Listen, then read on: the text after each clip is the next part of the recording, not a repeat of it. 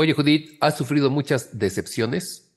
Ay, es que cuánto es mucho, pero respuesta corta, creo que no. Hola, Radio Vaquitos. Bienvenidos a Radio Vaca, un programa de sabiduría práctica donde te damos consejos como se los daríamos a un amigo. Este programa busca crear conciencia en un mundo donde nos estamos olvidando de pensar y reflexionar. Conducido por Judith y Draco, expertos en nada. Y este día, los expertos en nada, queremos hablar de un tema bastante interesante que son las expectativas, de qué se trata, con qué se come y por qué eh, luego tenemos estas decepciones tan drásticas. Pero bueno, no queremos hacerlo sin antes agradecer el amable patrocinio de Shell, una empresa que combate la crisis ambiental por medio de sus productos. Busquen las bolsas reutilizables más bonitas para las compras en shell.com.mx y también agradecemos a Binary Concept, una empresa de diseño gráfico, desarrollo web y producción multimedia. Así que bueno, vamos de lleno con esto de eh, las expectativas, de qué se trata, cómo están y por qué las decepciones están muy relacionadas con todo ello. Que nos cuente un poquito Judith al respecto. Bueno, vamos a empezar con la definición porque en RadioVac nos encanta empezar así. De acuerdo con el diccionario de Oxford, una expectativa es la esperanza o posibilidad de conseguir una cosa. Existen diversos tipos de ellas. Una muy sonada es la famosa expectativa de vida, que es el término estadístico que se refiere a la cantidad de años de vida a la que puede aspirar un ser humano al nacer o la función que representa el promedio de vida. Entonces, bueno, esa es la, como la más común. Dichas expectativas están basadas en la combinación de experiencias personales, deseos y las personas que nos rodean.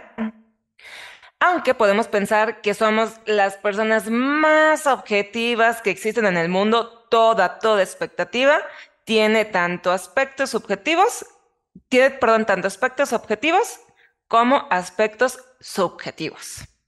Y es difícil poder tener la razón por completo en nuestras ideas. Y bueno, existe una teoría del psicólogo Víctor H. Brum, que sospechosamente me recuerda a Víctor Von Doom, los que leen cómic le entenderán. Bueno, este psicólogo habla sobre la toma de decisiones y la motivación que hay en organizaciones y empresas. Su teoría, la teoría de, Víctor Brum, eh, dice que eh, una persona eh, bueno, propone que una persona es la que decide comportarse o actuar incluso de manera extraña o irreverente porque están motivados para seleccionar un comportamiento específico sobre otros por la conveniencia, es decir, toman alguna decisión porque les conviene. Es raro el que, ah, lo hice nada más porque sí, no siempre hay un porqué. ¿sí? Yo también le creo, igual porque somos tocayos, pero eh, sí, como que siempre hay una razón de por qué hicimos algo, aunque después nos echamos para atrás pero inicialmente es porque nos puede convenir. Otros autores eh, propusieron que hay, no, no están en contra, nada más proponen o comentan que hay tres tipos de expectativas. La primera es la normativa, la segunda son expectativas predictivas y la tercera las ideales. Sobre las expectativas normativas, como su nombre lo dice, se basan en el comportamiento que se espera se espera, y hay que hacer énfasis en eso, que tengamos como sociedad. Y se basan en ciertos valores y pensamiento común. Y que a veces son los que nos complican, ¿no? Porque es cuando, por ejemplo, no debes de poner los cosas a la mesa, no debes hablar con la boca llena, debes de ser el que termine primaria, secundaria y prepa, tienes que hacer, tienes que ser el mejor papá o la mamá. O sea, muchas cosas que se espera y tú no sabes ni por qué, pero ya te lo enjaretaron, ¿no? Sí, pero también por otra parte, esas expectativas son las que muchas veces, o sea, yo estoy de acuerdo con lo que dices, pero también esas normas, más bien, son las que nos mantienen funcionando como una sociedad, entre comillas, civilizadas. Y hay muchas veces que si ves algunas personas cómo se comportan y dices, no manches, o sea, mi expectativa era que cuando menos se basara en ese pensamiento común o en los valores básicos y que no hicieran las cosas. Y no es así de que, ay, subió los codos sobre la mesa. No, estoy hablando de casos bien cañones de gente que se pasa de imbécil y de que anda matando a otras personas, de que anda violando, de que anda siendo corrupto, de que anda haciendo un montón de cosas que no están chidas. En efecto. En fin, la segunda expectativa que comentábamos son las predictivas. Estas pueden hacer un poco de daño porque son aquellas en las que estamos casi seguros, y subrayo mucho el casi, de lo que va a suceder en alguna situación inmediata, generalmente, o, muy cercana. Eh, muchas veces hasta podemos imaginar lo que va a ocurrir, ¿no? Lo tenemos como ya muy claro, ya sé que va a pasar esto. La información para esos pensamientos suelen venir de lo que ya vivimos, de nuestras vivencias tal cual. Entonces puede ser peligroso porque a veces quitamos el beneficio de la duda a las personas, creemos que ya sabemos lo que va a pasar, estamos esperando que suceda algo porque eh, conocemos la situación, pero desgraciadamente en el caso malo, a veces ya no damos esa oportunidad de que alguien pueda sorprendernos, pueda cambiar, pueda mejorar. Decimos, no, ya, o sea, vas, y nos vamos sobre todo por la parte mala, ¿no? No es malo prepararse para que las cosas este, salgan mal, pero hay que estar esperando también esa oportunidad de que pudieran salir bien, buscar la forma de que cambien. Entonces, aguas con las expectativas predictivas. Son muy buenas, son muy útiles, pero no hay que ser pesimista con ellas. Y tampoco vivir en nubes de algodón, que son las que vienen, que son las expectativas ideales o merecidas. Estas se alimentan de lo que creemos merecer desde nuestro punto de vista. Estas últimas son las más perritas de todas desde nuestro particular punto de vista, porque muchas veces son irracionales o son las menos racionales que tenemos, al nivel que ignoramos los deseos de otros o el respeto de otros, que es lo que decía de las normativas, ¿no? Entonces, bueno, son irreales porque te vale completamente cheto lo que piensan, quieren o el bienestar de los demás, no tomas en cuenta lo incierta que es la vida y que además es caótica y además, además, además, no es justa. Y suelen ser muy infantiles y poco maduras. Y digo lo de infantiles eh, tal cual, ¿no? O sea, muy de los niños que en su desarrollo apenas están empezando a entender su eh, interacción en un mundo social. Entonces, que un niño sienta que de ese chocolate él quiere todo, aunque pensemos que lo tiene que compartir con los hermanos, con los amigos, para él es, no, este es mi chocolate. Entonces, él lo quiere, su expectativa, lo compraron para mí. Uno, según va creciendo, debería o deberíamos de pensar en todo este contexto social, pero a veces, como bien decía Judith, pues bueno, nos comportamos un poco bestias, ¿no? Pero bueno, a ver, Judith, eh, podemos identificar y vivir con las expectativas que tenemos de nosotros mismos, las que tiene nuestra pareja, los amigos, la familia, la sociedad, podemos vivir con todo eso. Primero identificarlas y después vivir con ellas, porque a veces es algo extremo. O sea, todo el mundo espera algo de nosotros y hay un momento en el que ya ni nosotros sabemos qué queremos de todo lo que nos están exigiendo como expectativa. O sea, nadie dice lo tienes que hacer, pero es lo que yo esperaba de ti. Ay, es que es bien complicado porque una ni siquiera sabemos qué es lo que queremos, qué, cuál es nuestra expectativa de vida. Y este, y luego está el contraste muy gacho de que si algún, si nuestra pareja, familia, trabajo, sociedad en general, tienen algo que quieren que nosotros demos o hagamos y ni siquiera nosotros tenemos fijo qué es lo que queremos dar o hacer, pues ya valió cheto porque les compramos las ideas a los demás y no son ideas que nosotros queremos o lo que nosotros deseamos, ¿no? Pero tampoco es malo tener expectativas porque es parte de la motivación necesaria que todos los humanitos requerimos para lograr ciertos objetivos. Pero si comienzan a hacernos daño, pues sí es momento de reajustarlas, de plantearlas sobre un escenario realista.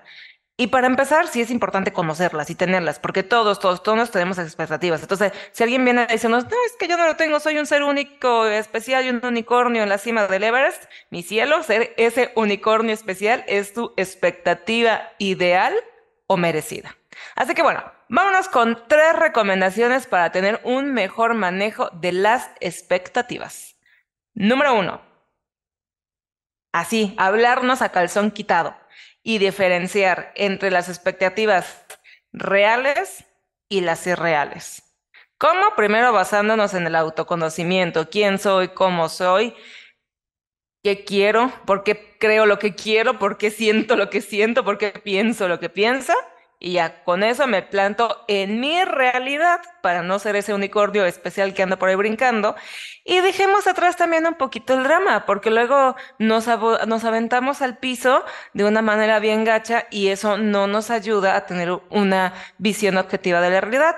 Y también sin dejar de vivir en el presente, porque si vives pensando o planeando nada más para el futuro, está bien que te pongas una meta, pero no vivas en el futuro, vive en el presente y tampoco te estés lamentando por lo que no hiciste. Entonces, en el presente, te conoces, te plantas en tu realidad, sin dramas y sin chilletas, y vámonos. ¿Qué quiero? Y un saludo para todos los que ahora en marzo dejaron de ir al gimnasio después de enero porque ya ahora sí van a hacer ejercicio. Es parte de esto, la expectativa. Hay que conocernos. No se trata eh, de pensar es una decepción porque es ejercicio. Mejor piensa en hacer ejercicio realista, poco tiempo, algo que te guste, eh, compartir con amigos, algo que te ayude a hacer ejercicio, porque si no, las decepciones son cosa de todos los días y nos van traumando. Pero no, siguiente punto, para mí vital e importantísimo. Tú tienes tus expectativas, cúmplelas, busca, lucha por ellas, pero no vivas tratando de cumplir las expectativas de los demás porque no pueden basar su vida en cumplir los deseos de otras personas y desgraciadamente se da mucho en el mundo y particularmente en México. Ellos pensando es que yo tengo que hacer lo que mis papás quieren, lo que mi pareja quiere, lo que los amigos quieren y no lleva por buen camino porque hay esta frustración, esta decepción, el no soy lo que quiero, no hago lo que quiero, ¿por qué? Porque tengo que cumplir expectativas de otras personas y no las mías. Entonces, no, si va alineado a lo que tú quieres, perfecto. Si no, habla con las personas y diles, ¿por qué esperas eso de mí? Porque luego nos chantajean. Es que yo no esperaba eso de ti, bueno, ¿y qué esperabas? ¿Y por qué lo esperabas? ¿Y por qué debería de cumplirlo? O sea, vamos hablando y vamos entendiendo que no se trata de cumplir lo que tú quieres. Tengo mi vida, tengo mis vivencias, así que no voy a cumplir tus expectativas, cumpliré las mías y en lo que se pueda vamos alineándonos. Porque si no, vivir eh, pensando en lo que los demás quieren de nosotros, créanme, no es vivir. Y ahora el siguiente que suena mucho de ánimo, tú puedes, pues sí, es la neta, aunque después de una cosa fregona muchas veces hay una friega, ¿no? Este, ya una vez que tienes tus expectativas, trabaja en ellas. Una vez que las conoces, puedes trabajar en ellas. Si no las conoces, no puedes. Por eso es muy importante el paso número uno, ¿no? Entonces, este, bueno, ya conociste, conociste, perdón, ya te quitaste de encima todas las expectativas de los demás, ahora voy a trabajar en las mías. Y arma un plan de acción, el cual, en el cual seguramente, como son tus expectativas y es tu chamba, vas a tener que ser bastante, bastante proactivo.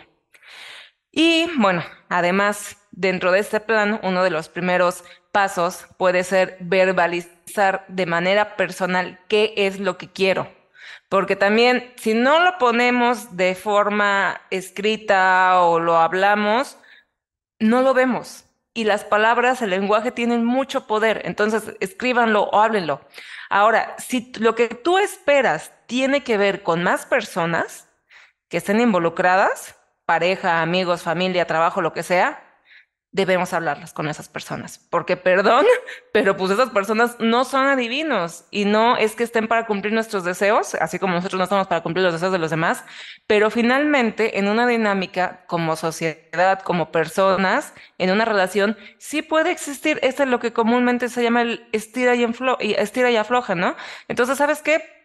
Hay que hacer esto, quiero hacer esto, y no es nada más que la otra persona se por ti, muchas veces es el pedir ayuda de, oye, necesito llegar a esto, además, ¿qué onda? ¿Podemos trabajar juntos? ¿Podemos echarnos la mano? ¿Le entras o no le entras? Y ya de esa manera sabes si lo que tú quieres llegar o tú quieres llegar, la persona puede caminar contigo hacia ese viaje, o si simplemente no le entran, lo cual también es bastante válido porque ellos no están para cumplir lo que nosotros queremos. Y como punto extra, no te frustres. Es muy posible que el plan no funcione, pero si no funciona es normal reajustar. Entonces ahora sí que otra vez te regresas al paso número uno y se vuelve, se vuelve esto en un ciclo.